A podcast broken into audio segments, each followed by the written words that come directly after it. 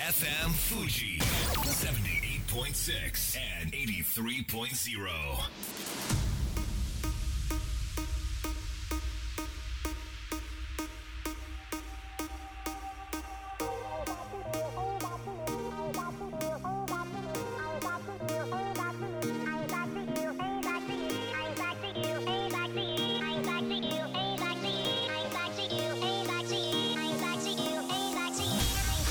月曜夜のひとときいかがお過ごしでしょうか？この番組「みんなのラジオは」自分の故郷を盛り上げたい誰かの役に立ちたいぜひ知ってほしい聞いてほしいそんなたくさんの思いを発信していく番組です。本日で第243回の放送東京代々木のスタジオビビットより生放送でお届けしてまいります。昨夜はペーパービューで日本格闘技界世紀の一戦。ザ・マッチ2022タケル選手対那須川天心選手の試合を観戦しました。結果は天心選手の圧勝に終わりましてタケル選手を応援していた私としては非常に悔しかったわけですけれどもその後のリング上での2人の会話のやり取りが明らかになりましてタケル選手が天心選手にまだ若いのになごめんなきつかったよな頑張ろうなお互いと涙ながらに語りかけたそうです。頂点を決めるスポーツに勝敗は残酷についてしまうわけですが負けてもファンの心をつかむのはその後の振る舞いに答えがあると武選手が教えてくれたそんな気がします。格闘技にね関心のない方々には何のこっちゃという話なわけですけれども観客数は東京ドームに5万9000人チケット売り上げ20億円。ペーパービューは50万件1件5000円ですから25億円。スポンサー収入5億円。合計50億円のビジネス。これは過去最大級の格闘イベントだったそうです。こんばんは。DJ 西川俊也です。さあそして番組の進行はもうお一方。どうも。20万人から選ばれたベストカラーゲニスト有野育です。よろしくお願い申し上げます。よろしくお願い申し上げます。はい。いやいや何のこっちゃの立場な人じゃないですかそれ。そうなんですただそんな私でもさすがにそのニュース耳にしました、ですよね。しかもあの、はい。地上波でやんなかったっていうのそうそうそう。もびっくりしました。ね、やらなかったことで、まあ、やるやらないで大きなねそれもニュースになりましたけれどもただやらなくてもあこれだけ大きな反響を及ぼせるんだっていうのは新たななんかこうメディアの時代に入ったのかなっていう気もしましたけれども、はいまあメガトン級のそのイベント告知といえば、はい。有野由紀さんはい。結構最大級のあの告知がありそうですよね。そうなんですよ、メディア。メディア。テテレビにはい。出演するんですけれども。どちらの番組でしょうか？ダウンタウンデラックス。あら今週木曜日。もうすぐだ。そうなんです。夜10時からあの放送されるのでもうスタジオでね、うん。ダウンタウンのお二人他の出演者さんと絡みまくってるので 面白そよかったらご覧ください。うもう収録ははい。終わっているというところでさいくちゃんのね、まあ、ダウンタウンさんとの絡みがどんな感じなのか、はい。まあ、ぜひそれは本番お楽しみとはい。いったところで、それでは本日もみんなのラジオ元気よくスタートです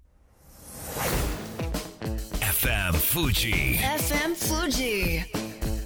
78.6 and 83.0. この番組は株式会社フレイマプレフィックスネットショップリオリオエクシード株式会社共同司法書士事務所の提供でお送りします。それでは前半はこちらのコーナーです。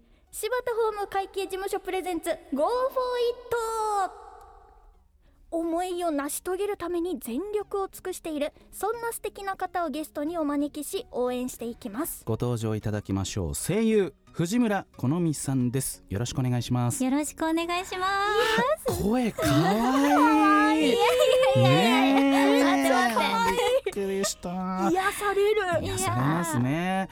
まあそんな藤村さん、なんとこれまでにですね、まあたくさんの、えー作品で活躍しているわけですけれども、特に響けユーフォニアム、うんこちらの中川夏樹役で大変有名なわけですけれども、まあ他にもゲーム、ドラマ CD、ナレーションなどでも活躍されていますが、はい音楽の作詞もされてるんですよね。はい、実はうん。声優と作詞を一緒にやらせていただいております。本当に器用な方ですけれども ちょっとこちら作詞についてもご紹介いただけますか？ははい、えっと一個もうすでに告知が始まっちゃうんですけど、い。あの今月の6月6日にうん。ホロライブアイドルプロジェクトというププロジェクトがあって、はい。それのいろはにほヘッドあやふぐみさんっていうユニットがあるんですけど、うん。そちらの一曲「連城シーカ」という曲を作詞させていただきました。すごいねこれもう発売リリースされてるわけですもんね、はい、配信されてます。反響いかがですか？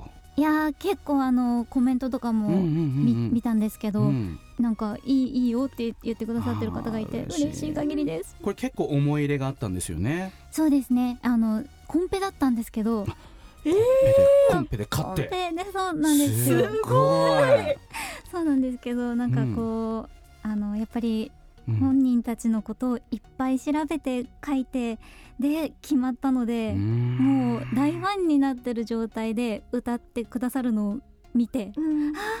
可愛い幸せってなって最高でした。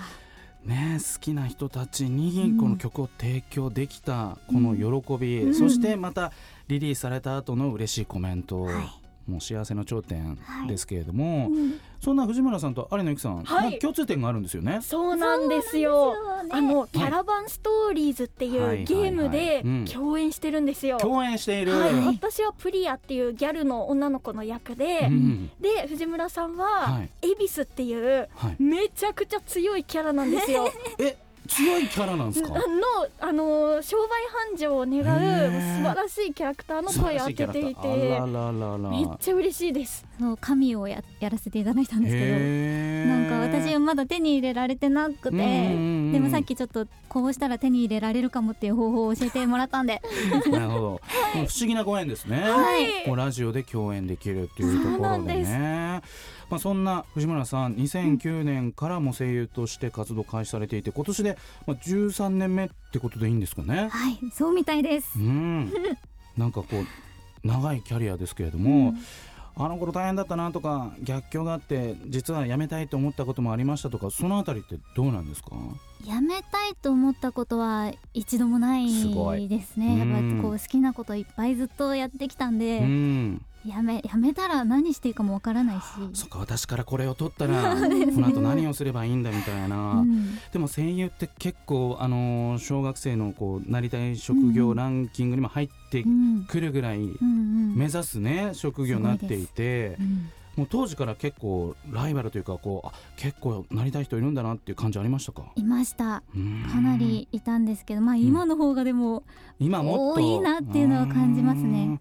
声優ってどうやってキャリア積んでいけばいいんですか？ステッキプアップ。ャリアまあうん。最初は養成所あ専門学校とかから入うん。って養成所に入ってそして事務所のオーディションを受けてっていうのがまあ王道のルートだと思うんですけどこの事務所のオーディションが難しいって感じですか？そうですね。そこでやっぱり結構な人数がふるいにかけられて。っていうところでまあうん。その厳しい世界で13年やっている藤村さんですけれども、あの私ウィキペディアにねはい。ウィキペディア頼りなんですけれどもほ特技歌うこと時間を潰すこと動物と仲良くすることって書いてあって。でもこれ結構あの古いプロフィールらしいです。ー。へもう多分デビューしたてぐらいの時の。ずーっと残ってるんですねそれが めっちゃわかる。あありますよね。そうなんですよ。あるあるですか？はい。昔のものがそのまま残ってるっていうのありますね。あーなんか今日ちょっと台本に書いてあってあ恥ずかしいって今。ね。じゃあ、あのなんか今最近趣味とか、うん。なんかあのこだわってること好きなことって何かあったりしますか？今はキャンプですね。キャンキャンプえこれソロとか友ソロ達ととかそう友達とかと行ってもう一人用のテントとかも持ってるんでソロキャンも OK みたいキャンもな。OK ですへえ。じゃあそこでなんかこう一人ご飯みたいなのも火起こしたりして作れいろいろ作れちゃったりするんですか？はい強い。すごい サバイバルえなんでそれなんか好きになったんですか？えっともともとクライミングをやっててえ？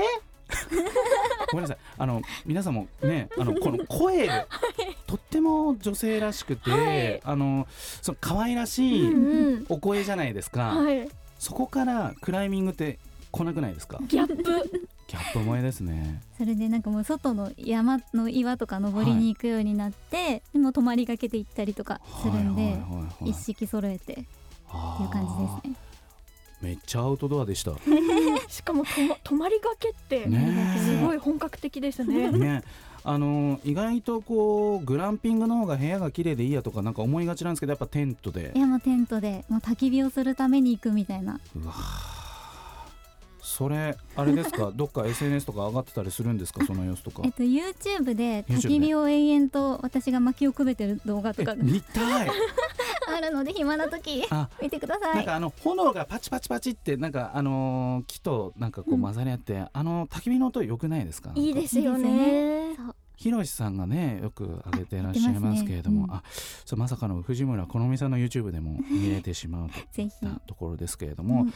まだまだ告知があります。ぜひご紹介お願いします。はい、まあ、声優の方の告知をさせていただきたいと思うんですけど、はい。えっと、フルボイスのユリアドベンチャーゲーム「嘘から始まる恋の夏」という作品に井ノ原陸ちゃんの役で出させていただくことが今決定しております。ありがとうございます。こちらですねクラウドファンディングで280%を達成しましてもう本当に皆様ありがとうございます。っていう感じなんですけどうん。こちらまだあの収録はまだなんですけどはい。いずれ出ることになるのでぜひチェックしてください。楽しみに待つしかないわけですけれども、はいこう藤村好美さんのこの字がね、うん。太鼓の「こうんうん。う乃木坂ののはい。美しいで好美さんなんですけども、はい。有野さん芸名だと思いますか？本名だと思いますか？本名。こういう質問したらそうなっちゃいますよね。そうなんです。本名なんです。すいません当てに行っちゃいました。正これあの名前の由来ってどういうことで好美さんなんですか、えっと、太鼓のようにはい。美しく鳴り響くようにみたいな感じらしいです。お父様はねドラマーっていう。違いますあ違うんかい。違違うんですね。あでもすごい発想が面白いですね。ん太鼓のように美しく芸名だって間違えられませあんよく言われます。あとなんかドラムをやってる人にいい名前だねってよく言われます。僕はこの名前欲しかったよみたいになりますよね。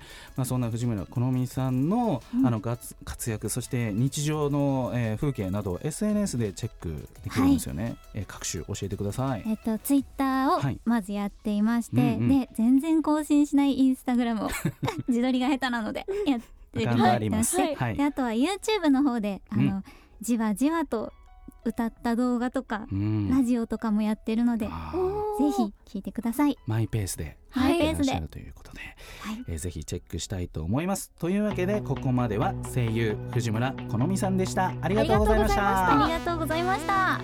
一曲お届けしましょうブラックアイドピーズシャキーラデビッド・ゲッタで Don't You Worry FM Fuji. FM Fuji. 78.6 and 83.0. さあみんなのラジオ改めまして私西川俊也と有野育でお届けしております後半はこちらのコーナーです整形外科医に何でも聞いちゃいマンデーこのコーナーでは体にまつわる疑問質問に体の専門家が答えていきますご登場いただきましょうあざみのバレーナ新田智弘さんですよろしくお願いしますはい、どうもお願いします。さあ新田さんはい。最近いかがお過ごしですか？えー先日ですね、3歳になりました。はい四男とうんフリスビーしたんですよ。ほうほうほうんコロコロっていう感じイメージするじゃないですか。うは彼、紀元山のごとくシュバッと投げてきまして。いいい球投げるいい球投げてきたんですよね。本当にね可能性を感じる今日この頃でした。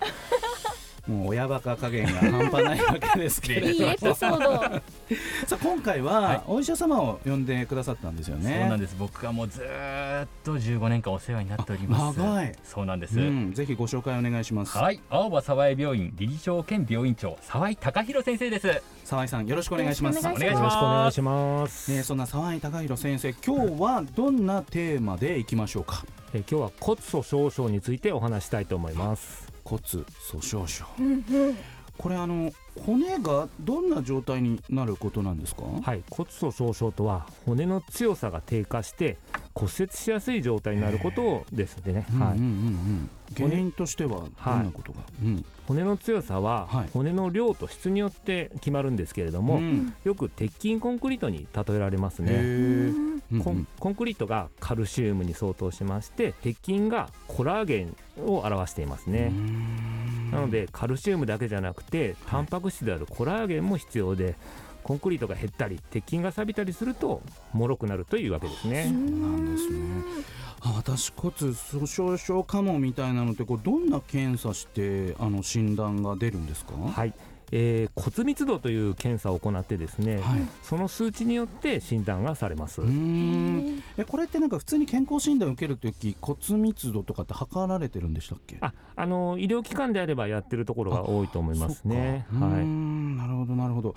じゃあ例えばその骨粗しょう症の疑いありみたいなはい。診断がされた、その後ってこうどのような流れで治療が進んでいくんでしょうか？そうですね。まずあの整形外科を受診をしていただくのが一番いいと思います。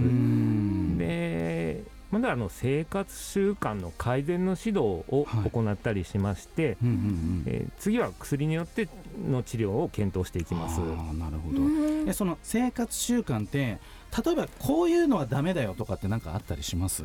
あやっぱりあのー運動を全くしないとかあと食事が偏るとかそういったものは骨に対してもあのー。悪い影響が出ますね。えそうラーメンばっかとかカレーばっかとか。そうですね。なんか偏る。あんまり偏らない方がいいと思いますね。唐揚げばっかりとか。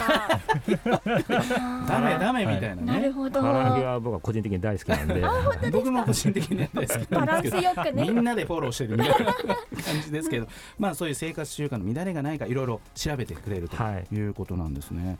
なんかこう予防のためになんかぜひリスナーの皆さんに先生から伝えたいことってありますか？そうですねあの骨というのはあの体重がかからないとどんどんスカスカになっていきます。例えば宇宙飛行士の方は無重力のところに行くんですけども、うんそうすると骨がスカスカになって確かあの骨粗しょう症の薬を飲みながら行ってるという話を聞いたことがありますですね。なので一番簡単な予防はまずは歩くことですね。うーん。でも取っかかりやすいですよね。まず歩くっていうことであればそうですね。うん。歩くことが大事とはい。いうことで、まあとはいえ今結構まあコロナ禍になって3年目リモートワークになれましたとか、はい。家でねなんかこういろんなことが済む人も増えてますよね。はいやはりその外出する機会が減ってあのうん。骨密度が下がるという方は結構いまして、うん。ただあのお家の中でもできることとしてはうん。かかと落としと呼ばれるね方法があります。ちょっとオープニングで格闘技の話しましたけれどもね。そのかかと落としでやると怪我をしてしまいますので、ね。うんうん。まあ、あのつま先立ちになって立っていただいて力を抜いてかかとをドンと床に落とすってこれがあの体全部にあの振動がドンってきますんで、うん。歩くと同じような効果があると言われてますね。ちょっとこう衝撃を与えるみたはい。いなのが大事っていうことなんですね。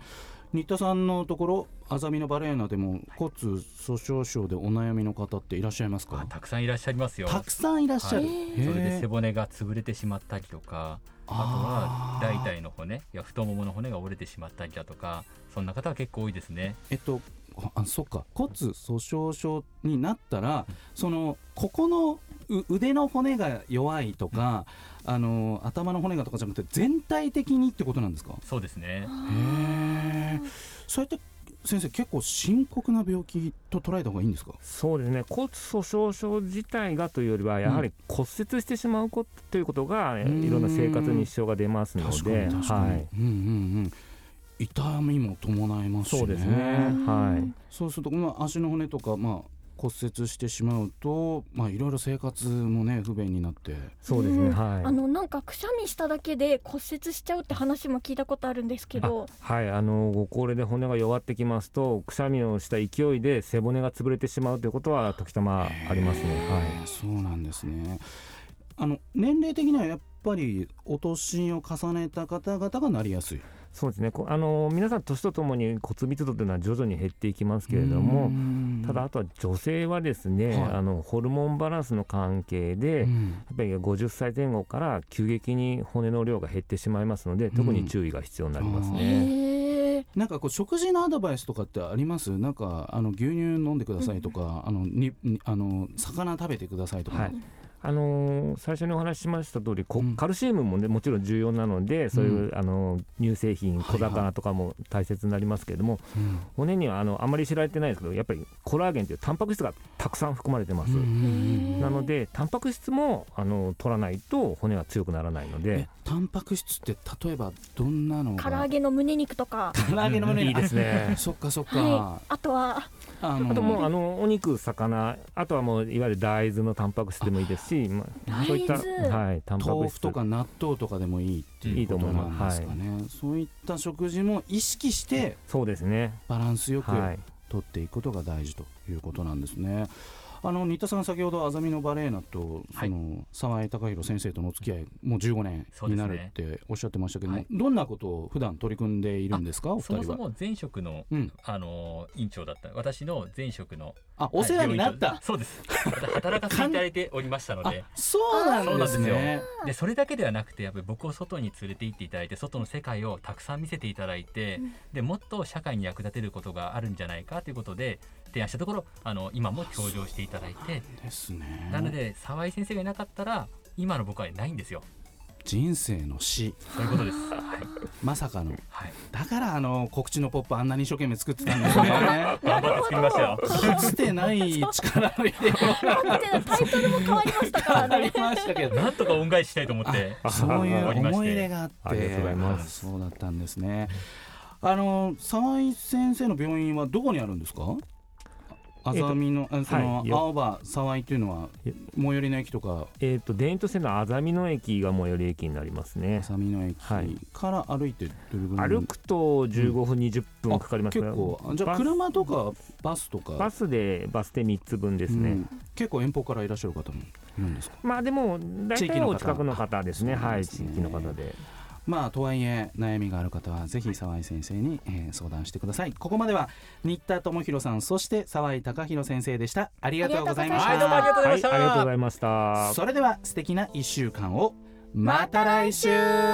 この番組は有限会社東音楽器足立センター柴田ホーム会計事務所バランスとグロースコンサルティング株式会社ドテライド以上の提供でお送りしました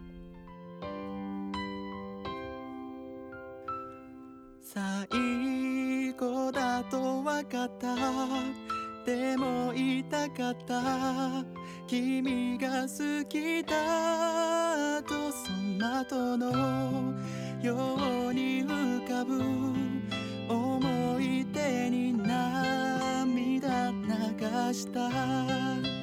健やかなる時も心やめる時も励ましてくれたしいつだって味方でいてくれた勘違いした僕はそんな状況に甘えいつまでもこんな時が続くものだと過信して全力で君を愛さなかった大事なものを失って初めて気づかされた自分